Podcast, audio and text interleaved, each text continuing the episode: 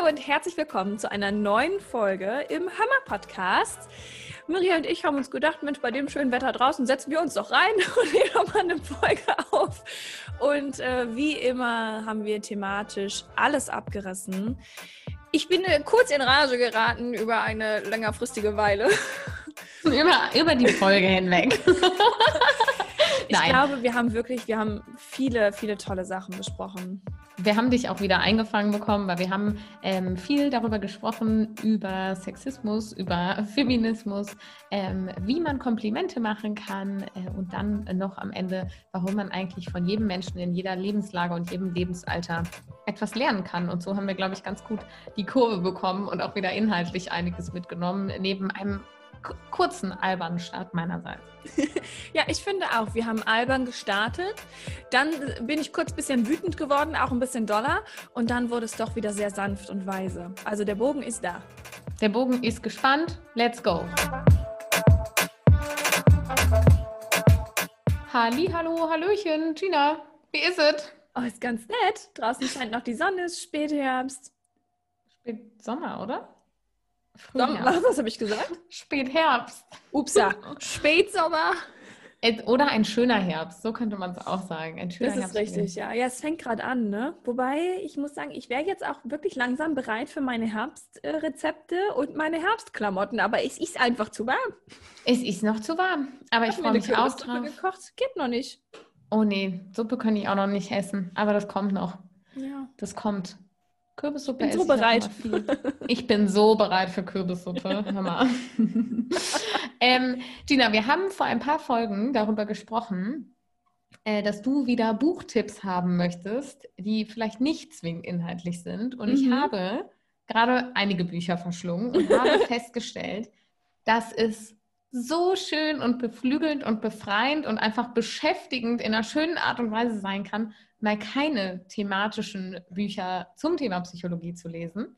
Ähm, auch wenn bei mir zu Hause im Regal bestimmt zehn Psychologiebücher darauf warten, von mir noch gelesen zu werden, und das werden sie auch, habe ich mir einfach in meiner Social Media Pause mich, glaube ich, dreimal in die Buchhandlung gesteppt, dreimal neue Bücher gekauft und habe unter anderem die Romane von Martin Suter für mich entdeckt.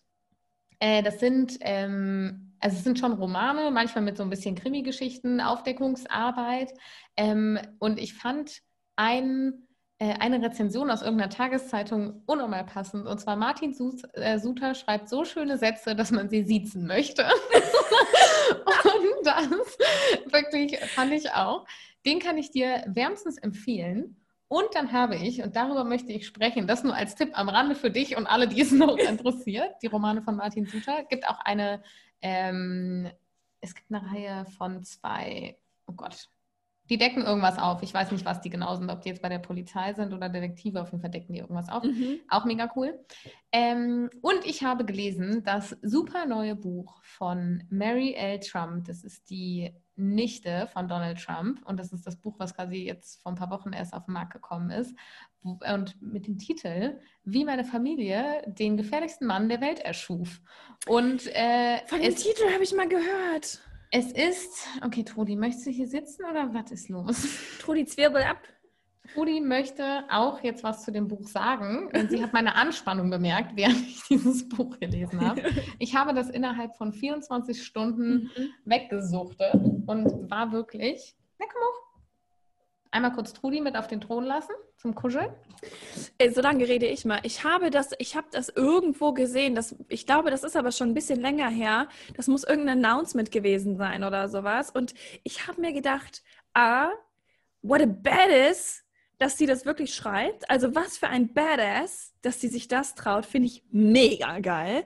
Und zweitens habe ich mir dann gedacht, das musst du lesen, aber ich habe es wieder verdrängt. Gut, dass du es sagst. Lies es. Wow, wow, wow. Also ich dachte ja, ich lasse mich, also ich wusste, dass es natürlich auch ein bisschen ähm, meine berufliche Ader trifft und ich lese auch kein Buch, ohne irgendwie die psychologischen Aspekte zu betrachten oder für mich irgendwelche Learnings rauszuziehen. Ja, same, same. Das Buch, also sie ist äh, auch Psychologin und die ist auch Professorin und macht, äh, ich glaube, Traumatherapie und keine Ahnung, also sehr... Ähm, klinisch auch. Also ich glaube, die hat promoviert in klinischer Psychologie, mhm. aber nagel mich nicht drauf fest, ich glaube schon. Und äh, dementsprechend beleuchtet die die Kindheit in dieser Familie ähm, unter fünf Geschwistern, wie als würde jemand versuchen zu analysieren, warum dieser Mann so geworden ist, wie er mhm. geworden ist. Und wirklich, ich bin der, Titel, dass diese Familie diesen Menschen erschaffen hat, stimmt halt wirklich. Also ja. sie beschreibt es so 1a, welche Mechanismen davon statten gehen, was in der frühen Kindheit, ähm, gerade in den ersten paar Lebensjahren nicht erfüllt worden ist, warum sich bestimmte Verhaltensweisen entwickelt haben, warum das später noch gefüttert wurde, dass Donald Trump sich zu dem Menschen entwickelt hat, der er ist. Und was ich so spannend finde, sie schreibt nämlich am Anfang genau das. Sie meinte, ich hätte dieses Buch auch schon vor Jahren veröffentlichen können. Und ich habe immer wieder darüber nachgedacht und habe gedacht, ich mache es nicht, weil ich werde mit Sicherheit als die verbitterte Nichte abgestempelt, die nichts abbekommen hat, weil, das sage ich jetzt schon mal, weil das kann man sich schon denken, wenn man den Klappentext ja. liest, weil es da auch einen Erbstreit gab. Mhm. Und ähm, sie meinte immer, ich bin dann bestimmt so die verbitterte Nichte, die irgendwie äh, jetzt es allen heimzahlen will. Und sie schreibt wirklich, also das Buch ist super aktuell, ich meinte aber gerade in äh, Anbetracht der Wahlen, die in Amerika anstehen diesen Herbst und in Anbetracht der Corona-Krise und wie Donald Trump das in Amerika managt, sieht sie sich in der Verpflichtung, dieses Buch zu veröffentlichen, um Menschen, auch die ein Wahlrecht in Amerika haben, zu zeigen, was das eigentlich für ein Mensch ist, den die da wählen und was sie sich damit antun. Ja. Und ähm, ich fand, das war ganz passend äh, zu der Rede von ähm, Michelle Obama, in der sie gesagt hat, äh, falls ihr denkt, es könnte nicht mehr sch schlimmer werden, believe me, es kann schlimmer werden. Ja. Und äh, das passt da voll gut rein. Und sie hat wirklich, die Mary Trump, eine Gabe, das irgendwie als spannende Erzählung zu schreiben. Also ich musste mich wirklich immer wieder in dem Buch daran erinnern, okay, krass, das ist, also das ist diese Familiengeschichte, das war so. Mhm. Ähm, und zeitgleich hat sie es aber auch sehr, sehr krass recherchiert. Zumindest ähm, wirkt es sehr recherchiert und auch teilweise äh, die ganzen Namen, die sie nennt, das könnte man jetzt mit Sicherheit auch überprüfen, aber ich kann mir vorstellen, dass das stimmt, was sie da an Namen nennt. Äh, die hat mit Journalisten zusammengearbeitet, die ganz, ganz viel dazu recherchiert haben. Die hat selber ganz viel recherchiert, die hat sich auf Familiendokumente gestützt und so, weil sie natürlich selber in der Kindheit zum Beispiel von Donald Trump ja noch gar nicht auf der Welt war. Ja.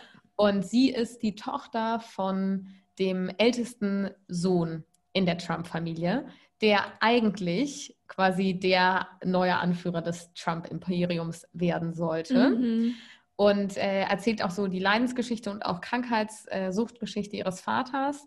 Ähm, und dann eben, wie quasi Donald diese Rolle eingenommen hat. Und es ist also wirklich, ich war immer wieder so, oh Gott, oh Gott, oh Gott, oh Gott. Also oh mental Gott. renne ich halt gerade schon in die Buchhandlung. Ich, boah, ich, ja, ich, ich reg Provi dafür. Nein, Spaß. I wish. Ich habe es schon so vielen Leuten angedreht. Mein, mein Buch ist auch schon auf Wanderschaft und ist schon so die Liste, wer es danach alles haben will. Es ist ein geiles Buch. Es ist aus psychologischer Sicht ein geiles Buch, um nochmal zu verstehen, was brauchen Kinder. Mhm. Es ist... Ähm, nochmal ein krasses Buch, um auch zu verstehen, was hat, was ist vielleicht in dieser Nachkriegsgeneration schiefgelaufen, warum können die bestimmte Dinge einfach nicht. Es ist ein krasses Buch, um zu verstehen, warum Donald Trump sich verhält, wie er sich verhält, weil sie auch manchmal einfach sagt, der kann da nichts für. Und dann stützt ja. sie sich auf diverse Geschichten, die sie im Laufe des Buches erzählt hat und hat gesagt, an dieser Situation hat er das gelernt, da hat er es bestätigt bekommen und da und da und da nochmal. Und deshalb verhält er sich so, der kann es gar nicht anders. Und es ist so krass, ähm, wie man auf einmal versteht, warum er bestimmte Dinge so tut, wie er sie tut, warum er Dinge entscheidet oder eben nicht entscheidet. Und diesen, diesen Background dahinter zu verstehen, finde ich total wertvoll. Also mir hat ja auch das Buch von Michelle Obama vollgefallen und so zu verstehen, was hat die für einen familiären Hintergrund, ja. ähm, weil das gibt einem natürlich eine ganz andere Perspektive auf diesen Menschen, wenn du verstehst, wo kommt er her, was hat dieser Mensch erlebt. Und es ist ein wahnsinnig, wahnsinnig guter Grund, sich ins Flugzeug zu setzen und in Amerika wählen zu gehen, falls wir die Berechtigung hätten. ja. ja. Ich finde, also erstmal abgesehen davon, dass ähm, ich gerade mega dankbar bin, dass du dieses Buch wieder auf meine Bildfläche gebracht hast. Ich habe es mir nämlich tatsächlich, als ich das irgendwo mal angeteasert bekomme, ich habe es mir nicht aufgeschrieben. Es ist wirklich in Vergessenheit geraten. Es also, ist auch echt, ich weiß nicht, seit wann es draußen ist. Ich weiß, dass vor ein paar Wochen äh, eine Bekannte mir erzählt hat, dass sie das gerne lesen möchte. Ja. Dann hatte ich das, habe ich mit einer Freundin drüber gesprochen, hatte es im Kopf und dann war ich eben in der Buchhandlung und da stand es aber schon auf der hm, Bestsellerliste Number One, aber es ist erste Auflage 2020. Ja. Und dadurch, dass sie auch die Corona-Krise so aktiv anspricht, ist es wirklich jung und die haben das, glaube ich, nochmal schnell überarbeitet ja. und dann ähm, mit aktuellen Hinweisen auch nochmal auf den Markt gebracht. Und das ist wirklich wow. Ich finde das immer wieder so krass. Also, wenn wir uns mal und da landen wir natürlich wieder beim gesellschaftlichen Aufbau, wer hätte das gedacht? Äh, wenn wir uns das mal anschauen, welche Menschen in welchen Positionen sind, dann sehen wir ganz klar, was unserer Gesellschaft wirklich fehlt. Ne? Also ich finde es ja. wirklich richtig, ja, auch irgendwie traurig, dass, dass, wir, dass wir uns erlauben, unsere, ja, unsere wunderschöne Gesellschaft im Prinzip so verkommen zu lassen, dass wir Menschen uns ständig dazu entscheiden, gegeneinander zu kämpfen, anstatt miteinander und einander zu verstehen. Das ist ja, sorry, warte, ich muss noch kurz sagen. Ja. Das ist ja alleine dieses, ähm, ich, ich finde auch gerade die aktuellen Themen, wenn du jetzt zum Beispiel Black Lives Matter anschaust und was halt da so dahinter steht. Es gibt so, so, so viele und ich hatte auch die Diskussion neulich auch mit einer Kollegin und das ist eins der Themen, da platzt mir die Halsschlagader. Also ich muss mich da wirklich zusammenreißen, mein Gegenüber dann nicht anzuschreien, wenn ähm, der Mensch sagt, ja, nee, all lives matter. Weil dann ist halt in meinem Kopf so, wiu, wiu, wiu, so eine Alarmanlage und dann kann ich, also mittlerweile, ich krieg's hin, ja, ruhig zu diskutieren, aber ich kann dann nicht sanft einsteigen mit, ah, ich sehe, warum du das denkst und so und so und erkläre das dann, sondern bei mir kommt dann tatsächlich ein, nein, leider nicht. Weil, und das ist, glaube ich, etwas, was wir Menschen einfach viel mehr verinnerlichen dürfen, nur weil etwas für jemanden getan wird, heißt es nicht, dass etwas gegen dich getan wird. Und das ist ja auf jeder Ebene unseres Lebens ja. statt. Nur weil du zu jemandem Nein sagst, heißt das nicht, oder weil du zu dir Ja sagst, heißt das nicht, dass du zu jemand anderem explizit Nein sagst. Ja. Du tust ja nichts gegen die Person, sondern du tust etwas für dich. Und das ist dann schon wieder sehr wertbringend für die ganze Gesellschaft, wenn es ja. halt vernünftig ist, ja, und nicht so ein egozentrischer Kack bist, was ja auch manchmal passiert. So ist auch völlig in Ordnung. Aber ja, irgendwie das so anzuschauen, das macht schon manchmal sehr traurig. Und nur deswegen, glaube ich, können eben auch Menschen wie Donald Trump, können ähm, ja, die AfD und Co. so viele Stimmen bekommen, weil sie Menschen dazu animieren, zu glauben, dass wenn etwas für andere getan wird, ein großer Stück des Kuchens einfach weggeht. Hm. Das ist einfach ein fehlendes empathisches Verständnis. Und genau das ist auch Kern in, also nicht einfach, es hat natürlich diverse Gründe, aber bei vielen liegt einfach so ein fehlendes empathisches Verständnis ja. dahinter. Und ähm, es gibt eine schöne Begrifflichkeit und zwar Empathie, also eine Ich-Empathie. Mhm. Und äh, beides muss ich entwickeln, aber beides muss auch im Zusammenhang miteinander entwickelt werden, damit ich mir selber gegenüber empathisch sein kann. Das heißt, ich verstehe, ach, ich mache was für mich, trotzdem bin ich empathisch der anderen gegen Person gegenüber und weiß aber, dadurch mache ich nichts gegen dich oder andersrum. Ja. Und das ist auch das, was diese Nichte von Donald Trump in dem Buch halt beschreibt, wie sie wirklich von Kindesbeinen auf beschreibt, warum dieser Mann einfach kein empathisches Verständnis gelernt hat. Mhm. Was fehlt in der ganz, ganz frühkindlichen Entwicklung und warum wurde das dann später immer weiter verstärkt? Und das hat ja auch was wiederum damit zu tun, was seine Eltern ähm, für eine Generation waren und was die so gelernt haben oder eben nicht gelernt haben.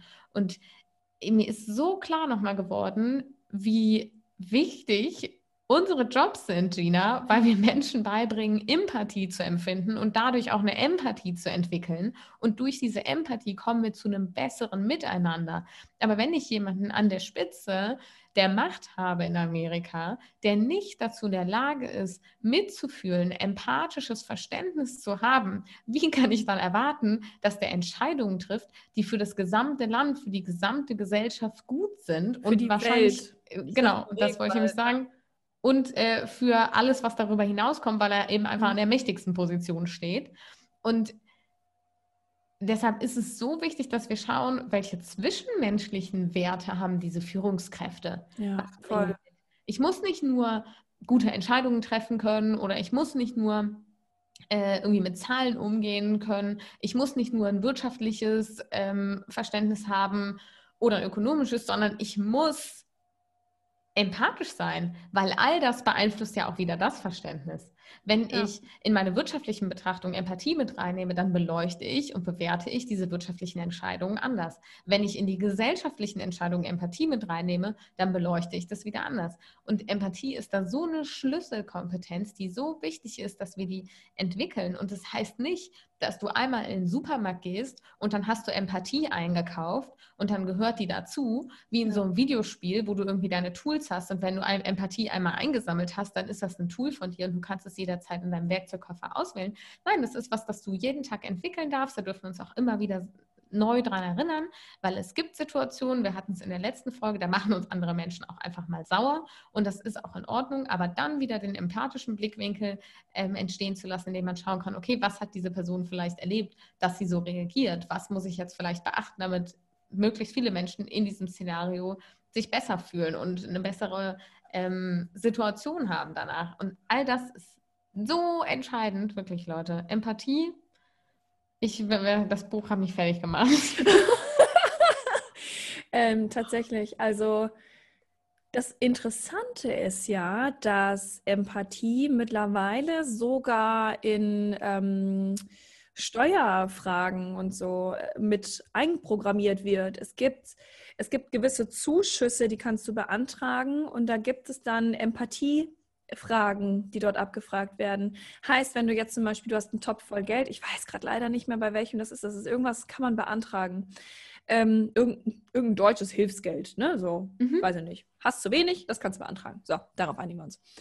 Ähm, und da gibt es dann auch Punkte, da wird ähm, der Antrag durch das Programm ohne einen Menschen empathisch betrachtet.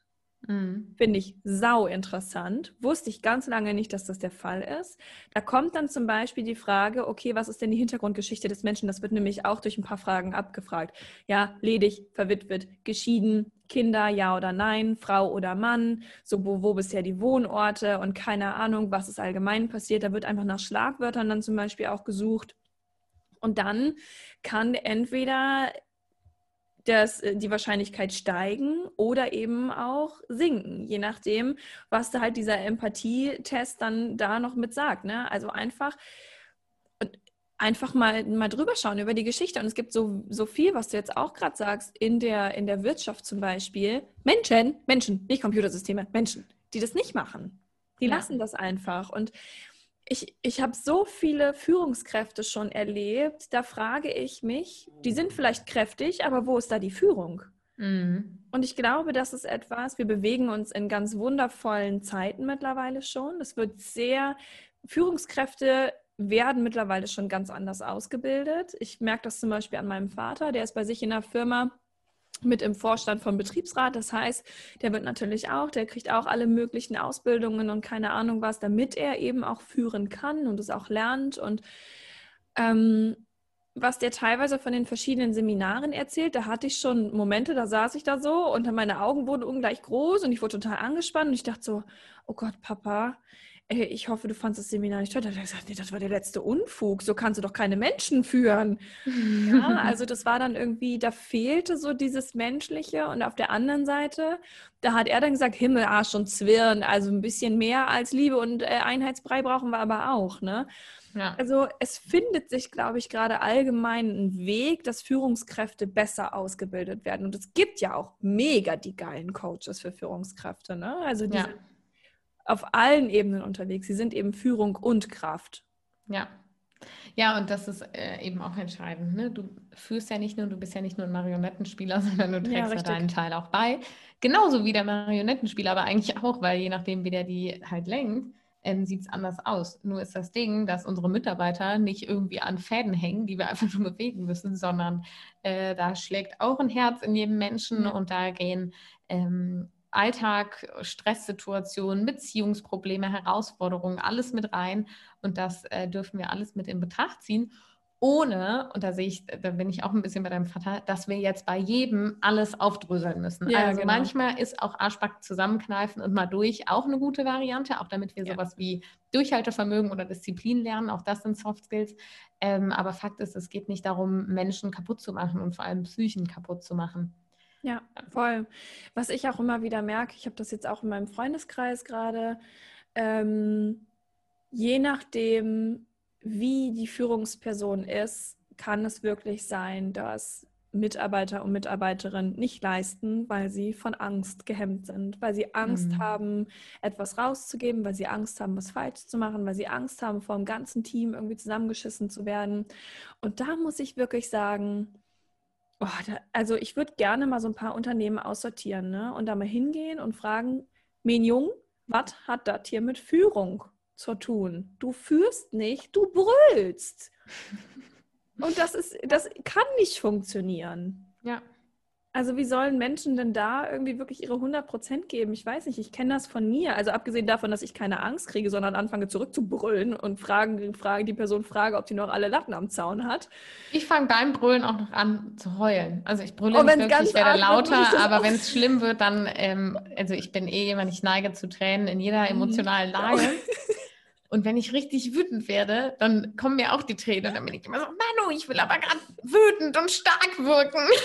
Und dann ist immer so, okay. Und mittlerweile habe ich akzeptiert, diese Tränen dann auch zuzulassen, ist auch eine Form der Stärke. Ist auch äh, übrigens, falls du es noch nicht gelesen hast, Lean In von Sheryl Sandberg.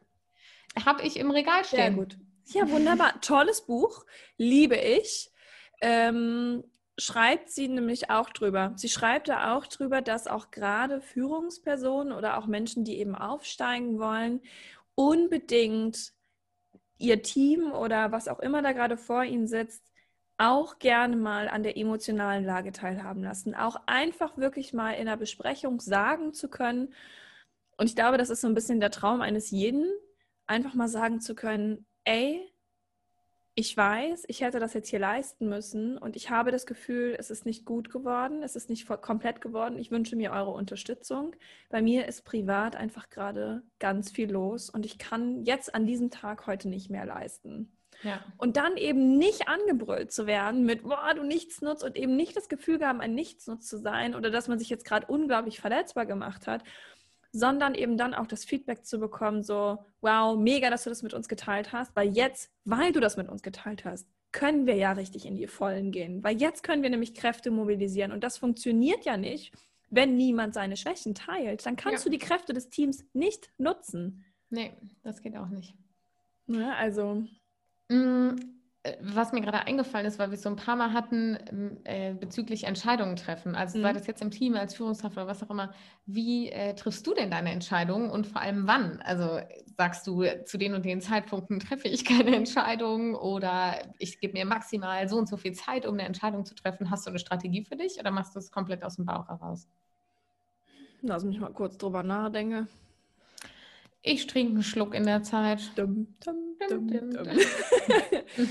Tatsächlich ähm, bin ich ein sehr schneller Entscheidungstreffer. Also ist ja auch was, das wir lernen können. Ne?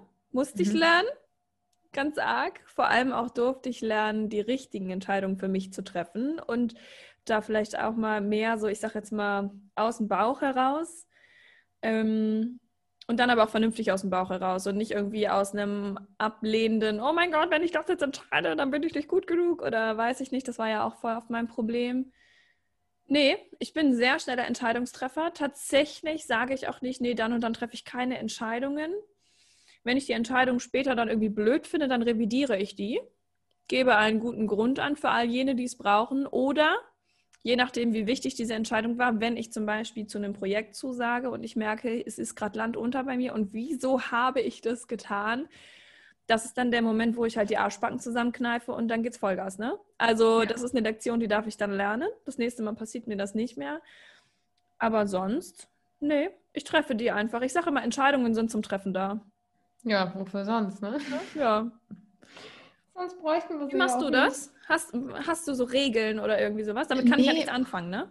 Ich finde es nämlich auch voll schwierig. Ich habe letztens irgendwo gelesen, ich weiß auch nicht mehr, wo das war, habe einen Siebkopf, ähm, dass irgendjemand, irgendeine Frau gesagt hat, sie trifft zu bestimmten Zeiten ihres Zykluses nicht äh, keine wichtigen Entscheidungen oder so. Okay. Was ich voll spannend fand.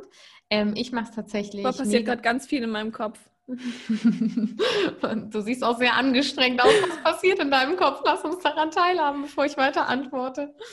Ähm, zweierlei. So, das ist jetzt wieder so das innere Team, ne? Was da jetzt widerspricht, finde ich ja toll, wenn man so auch seine inneren Stimmen erkennt. Auf der einen Seite hat mein Kopf gebrüllt, hm, seltsam, was machten die da für ein komisches Kram? Auf der anderen Seite war dann, ja, okay, klar, Frauen, hormonelle, ähm, hormonelle Phasen und gut, dass sie sich da so weit kennt. Und dann die dritte Stimme, und das ist, glaube ich, die, die für mich einfach am zutreffendsten ist. Ich bin ja sehr bewusst also in Form von, ich überprüfe mich sehr genau, ich weiß, wie es mir geht, ich weiß, was ich brauche. Und ähm, ich weiß auch, dass, das, dass jeder Zyklus bei mir zum Beispiel sehr unterschiedlich ist, was Emotionen und ähm, auch Entscheidungsfähigkeit und Co angeht. Und es kann halt sein, dass ich in dem Moment indem ich dann einfach mal so ein bisschen, ja, weiß ich nicht, durch den Wind bin oder einfach merke, ich bin total aufgelöst und ich würde jetzt aufgrund von gewissen Emotionen Entscheidungen treffen, die da einfach nichts zu suchen haben. Das spürt man ja, wenn man sich selbst bewusst ist und da so ein bisschen in der Balance steht. Würde ich wahrscheinlich in dem Moment einfach die Entscheidung treffen, dass heute nicht der richtige Tag dafür ist. Spannend, dass du das sagst, weil du beschreibst voll meine Gedanken, die ich nämlich auch dazu hatte. Und so kam ich auch auf die Frage und dann, als wir gerade über so Führung und so gesprochen haben, kam ich wieder zum Thema Entscheidungen.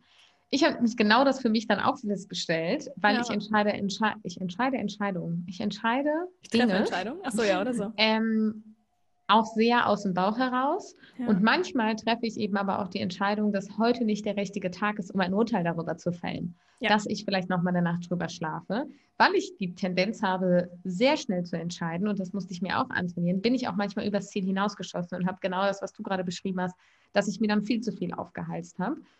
Da habe ich ein paar Mal den Pain gehabt, okay, da gehe ich jetzt durch. Und mittlerweile sage ich, wenn ich dann in meinen Kalender gucke, nee, ich weiß, ich brauche die und die Regenerationszeiten und das passt nicht. Ich nehme mir auch manchmal mal mehr vor, als ich bräuchte, weiß aber dann zum Beispiel, dass ich dahinter zwei Tage gar nichts vorhabe oder so. Und dann ja. weiß ich, das hilft mir voll wieder aufzutanken, weil dann mag ich so Powerphasen auch voll. Aber tatsächlich, mein, mein Zyklus ist super regelmäßig und ich weiß, welche Tage ich einfach nicht so gut zu gebrauchen bin für irgendwas. Und das sind ganz intuitiv, ohne dass ich mir die Regel jemals auferlegt habe, die Tage, an denen ich gar keine wichtigen Entscheidungen treffe oder an denen ich so krass on fire bin, weil so viel ansteht, dass ich genau weiß, das und das geht und das und das geht nicht, aber danach ja. brauche ich auch wieder Pause. Aber ich mache nämlich genau das auch intuitiv. Nämlich, und es muss jetzt nicht mein Zyklus sein, es kann auch sein, dass ich vielleicht ein bisschen angeschlagen bin oder so. Und dann will jemand von mir eine Entscheidung und dann sage ich, du, ich äh, bin ein bisschen angeschlagen, was übrigens ewig nicht mehr passiert ist. Ein Hoch auf alle Menschen, die jetzt feine, die verstanden haben, dass man auch Abstand halten kann. auch im Normalen, auch ohne Corona, muss man nicht einen Zentimeter an der Kasse hinter mir stehen und mir in den Nacken hauchen. Oh, das ist das Schlimmste. Ich sage dann immer, ich drehe dreh mich dann immer um und sage, wollten Sie für mich zahlen? oh. Naja, ja. ähm, aber ich also super lang nicht mehr angeschlagen gewesen oder sowas, also nicht im minimalsten. Voll gut. Ich kann mir vorstellen, dass das auch daher kommt. Und ähm, da sage ich dann auch einfach, wenn ich merke, ich bin nicht so auf der Höhe, pass mal auf, ich bin heute nicht so auf der Höhe, ja. lass mal morgen oder übermorgen darüber sprechen und dann ist das auch in Ordnung. Voll. Und meistens ist es aber auch so, wenn es eine ähm, vermeintlich besonders große oder besonders wichtige Entscheidung ist, dass ich mir selber manchmal einrede, dass ich noch Zeit bräuchte, das zu entscheiden, obwohl ich eigentlich von Sekunde eins entschieden habe, ob ich A oder B wähle. Ja. Und dann bin ich immer so, na, ich denke nochmal drüber nach. Und dann irgendwann so am zweiten Tag bin ich so, naja gut, was soll ich drüber nachdenken? Also ich komme dann faktisch gar nicht dahin, darüber nachzudenken. Also ich kann mich dann weder dazu durchringen, eine Liste zu schreiben mit äh, Pro- oder Kontra-Argumenten, noch kann ich mich dazu durchringen, mit irgendjemandem konstruktiv darüber zu reden, weil alles, was ich mache, ich sage dann, ja, es gibt die beiden Optionen und die Option ist unnormal geil, weil und das ist Option 2. damit hole ich mir dann nur das Feedback dafür ein, dass meine Entscheidung, die ich eh schon getroffen habe, für Option A eh die beste ist. Ey, und da sagst du was richtig Wichtiges. Ich, ohne Witz, ich sage auch immer wieder, du weißt als Mensch ganz genau, mit welchem Problem du welcher Person irgendwie, äh, du welche Person ansprichst, weil du hast in deinem Problem schon eine Lösung drin und du sprichst die Person an, der Wahrscheinlichkeit nach, und viele machen es unbewusst, die deine Lösung unterstützt. Ja, die nämlich genau so. das gibt, was du hören ja. willst, damit du am Ende sagen kannst, habe ich auch so gedacht. Gott sei Dank sagst du das auch so. witzig ist. Wir Menschen sind so lustig. Das ist wirklich, wir sind richtig gute kleine Psychomagier. Ja. Unser Bewusstsein ist richtig, hm, heute trickse ich ja. mich selber aus. Ja, es ist so. Weißt du, ich glaube auch, wir haben, wir haben ja nun alle auch so, ich, ich nenne das jetzt mal den inneren Kompass.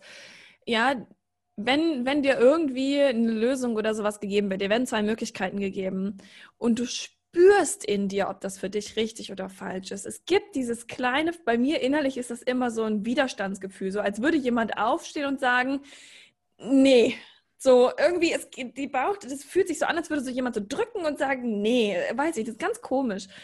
Und ich glaube, dass wir alle dieses Gefühl in uns haben. Nur viele haben vielleicht auch verlernt, darauf zu hören, weil sie so Angst haben, die nicht richtigen Anführungszeichen, ganz dicke Anführungszeichen, Entscheidungen zu treffen, weil erstmal grundlegend ist ja jede Entscheidung richtig. Es gibt ja gar keine falschen.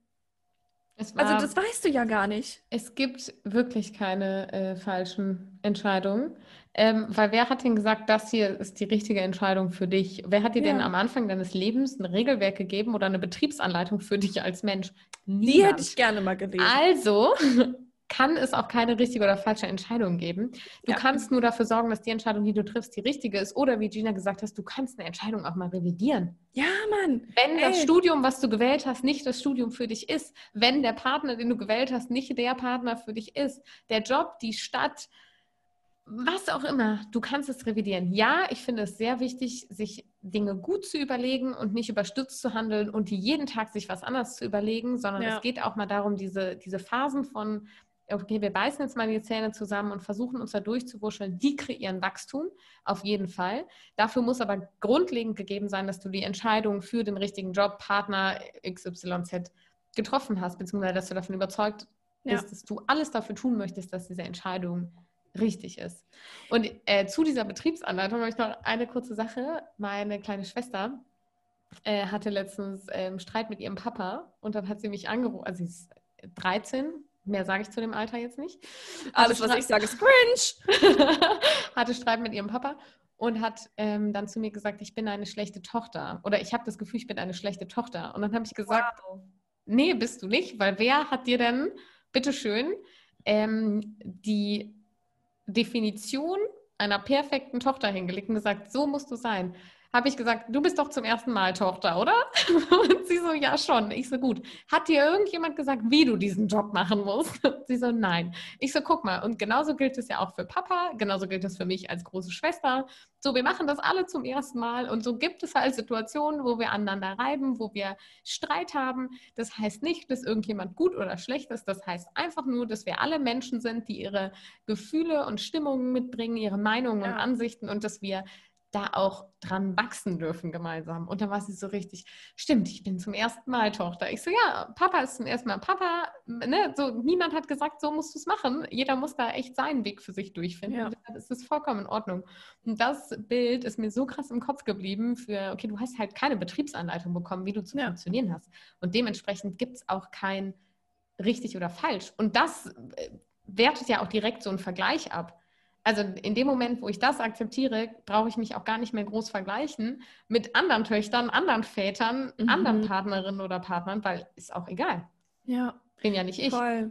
Übrigens darüber habe ich für mich auch ganz viele, ich sag jetzt mal, kleine, mittelgroße und noch große Traumata aufgelöst. Ne? Also ähm, einfach auch jetzt gerade so im familiären Einfach indem ich mir auch mal bewusst gemacht habe, so A, und das ist ja auch das, was Stefanie Stahl zum Beispiel immer sagt, dieser Anteil in dir darf verletzt sein und der darf das total blöd finden und du darfst diesem Anteil in dir das zusprechen. Dein inneres Kind ist da und es hat Schmerzen und es möchte von dir gesehen werden. Das ist zum Beispiel etwas, das habe ich für mich auch extrem gemacht und es hat mir sehr gut getan, mir das auch zuzugestehen, weil ich war ja immer so dieses harte, kämpfende, ähm, ja, auch zu mir selbst, ne? Dieses harte Mhm. kämpfende Mädchen ja auch irgendwo. Und mir dann irgendwann mal zu sagen, so, boah, ist eigentlich ist auch voll okay, wenn du das jetzt mal kurz sein lässt und dich wirklich einfach mal hinsetzt und traurig bist und dir das zugestehst. Das ist auf der einen Seite und auf der anderen Seite, das, was du gerade gesagt hast, mir auch oder meinen Eltern zuzugestehen, dass sie die Situation, die wir zusammen erlebt haben, auch zum ersten Mal hatten. Die wussten es auch nicht. Und sie haben einfach nur versucht, irgendwie sich selber durch ihr Leben zu navigieren. Und sie haben einfach ihre eigenen Probleme gehabt. Und so blöd das auch manchmal ist und so schmerzhaft das auch manchmal sein kann, andere Menschen wissen es nicht besser. Und wir müssen, oder das musste ich extrem lernen. Und ich glaube, das ist auch etwas, das wir gesellschaftlich wieder viel mehr implementieren müssen. Wir müssen lernen, Menschen in ihrer Ahnungslosigkeit aufzufangen. Auch wenn sie uns damit wehgetan haben. Es gibt so einen schönen Stamm. Ähm, ich meine, ich meine, es ist ein afrikanischer Stamm, aber ich, ich bin mir gerade nicht mehr ganz sicher. Die haben. Wir, wir haben heute unseren Ich bin mir gerade nicht mehr ganz sicher Tag. Oh, voll. Also hier ist alles top recherchiert heute. Recherche läuft. Recherche. Äh, jedenfalls dieser Stamm, wenn jemand ähm, gegen die Stammesregeln verstößt, wenn jemand jemand anderen verletzt, ähm, vielleicht auch einen ein bisschen kriminell wird oder wie auch immer, dann wird diese Person nicht wie bei uns in der Gesellschaft ausgegrenzt, sondern halt in Liebe gehüllt in die Mitte gestellt und wird daran erinnert, was für ein toller Mensch er oder sie ist. Einfach nur um zu sagen, hey, es ist okay, dass du gerade in deiner Ahnungslosigkeit, vielleicht in deiner Orientierungslosigkeit etwas getan hast, was, wo, worauf du wahrscheinlich selber nicht mal stolz bist, was dir wahrscheinlich selbst kein gutes Gefühl gegeben hat. Aber wir hier um dich herum, wir sehen dieses Licht in dir und wir sehen, wer du sein kannst. Und wir wollen dich einfach daran erinnern, dass du immer noch die Chance hast, dieser Mensch zu sein. Und wir sind für dich da. Und ja, du hast uns damit wehgetan, aber wir verlassen dich jetzt nicht. Und das ist zum Beispiel auch etwas, das hat mich auch sehr daran erinnert, ne? An dieses, hey, die sind irgendwie alle zum ersten Mal da und irgendwie, außer du hast halt, und damit nehme ich jetzt vielleicht auch mal das Donald Trump-Ding wieder auf. Außer bei dir ist halt wirklich so viel schief gelaufen. Und das gibt es halt auch, dass du einfach psychisch wirklich krank bist. Und meiner Meinung nach, Donald Trump ist psychisch einfach krank. Der braucht eine extrem gute, tiefgehende Therapie. Und dann ist die Frage, ob der das überhaupt heilen kann, ob man das mit ihm heilen kann. Ne? Ich, Hm. I highly doubt. Die, äh, Toni, kannst sitzen bleiben. Toni sagt Ähm, nein. Ja, es hat, es hat an der Türe geklingelt. Podcast Ah. live at its best. Es Ja. hat an der Bürotüre geklingelt. Ich bin heute alleine im Büro. Ähm, sie sagt tatsächlich, die Nichte von Donald Trump, äh, dass sie sich ziemlich sicher ist, dass er so vielfältig erkrankt ist, dass Ja. es ein ganzes, was hat sie gesagt? Ich weiß es gar nicht mehr, ein ganzes Zimmer oder so an Diagnostikern braucht, damit man das irgendwie aufarbeiten kann. Ja. Fand ich Ja, auch sehr Das spannend. entspricht so ungefähr dem Bild, das ich von ihm habe, ja. Also das, wenn man ihn mal beobachtet, oh, ich muss dieses Buch unbedingt lesen, finde es ja sau spannend, ne? Go for it. Also ich habe man den wirklich 24 beobachtet. Stunden war ich durch. Ja.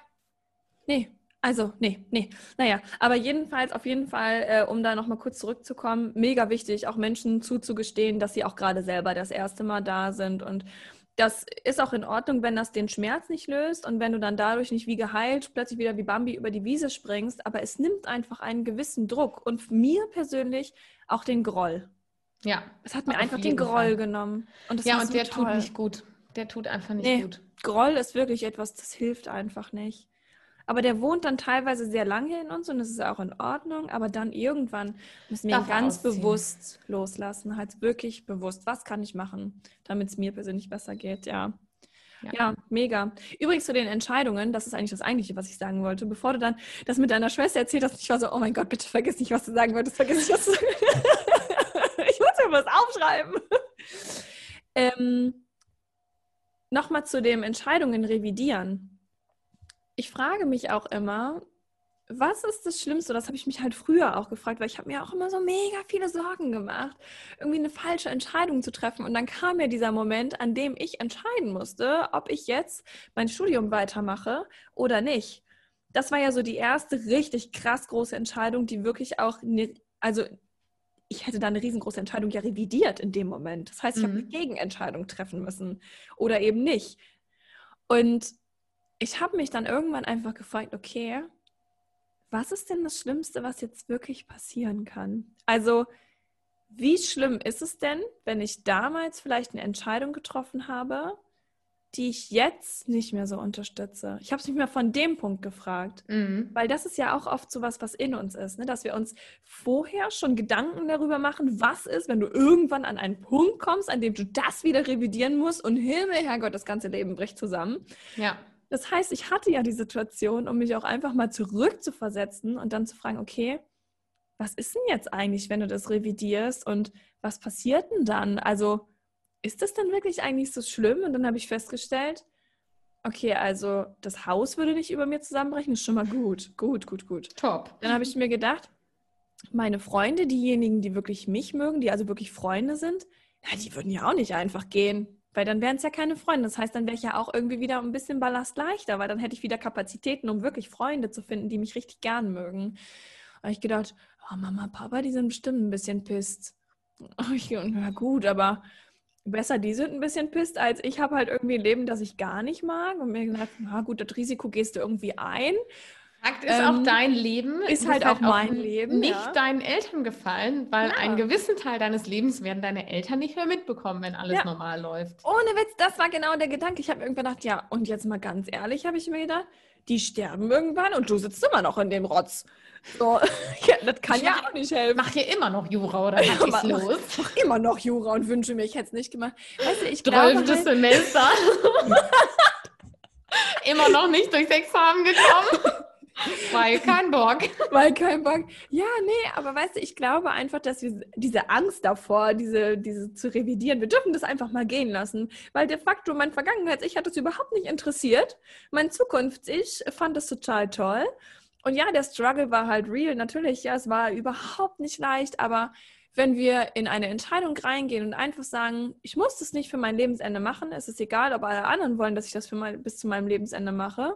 Ich entscheide mich jetzt erstmal dafür und dann gucken wir mal, was es bringt. Und das wollte ich auch dazu noch sagen, das ist mir jetzt auch wichtig, das loszuwerden, wir merken es. Ähm, ich glaube, dass je mehr wir im Inneren bei uns sind, also je weniger wir das gesellschaftliche Konstrukt mal ablegen, was auf uns drauf liegt, je weniger wir also gedanklich im Außen sind und je mehr wir wirklich in dieses Fühlen gehen, das gelernt haben, wirklich nachzufühlen, umso besser und treffender werden die Entscheidungen. Ja, das glaube ich auch. Weil da hätten wir auch wieder Thema Empathie und Empathie wenn ich wirklich mit mir mitfühlen kann, dann kann ich auch wieder auf diese Intuition zurückgreifen oder zugreifen, die mir sagt, hey, das ist eine gute Entscheidung, mach das. Ja, voll. Mega. Deckel? Deckel? drauf. Mama, Deckel drauf. danke, Gina. Ich danke dir. Hör mal, wir hoffen, dass dir diese Folge gefallen hat. Und falls du noch ganz kurz Zeit hast, freuen wir uns tierisch, wenn du uns eine Bewertung für den Podcast hinterlässt oder die Folge mit deinen Freunden teilst. Und im besten Fall auch noch auf Instagram kommentierst, was wir jetzt gerade am Ende des Podcasts für Fragen rausgehauen haben und was du zu dem Thema sagst. Das wäre super. Und ich würde sagen, dann hören wir uns in der nächsten Folge. Hör mal, bis zur nächsten Folge.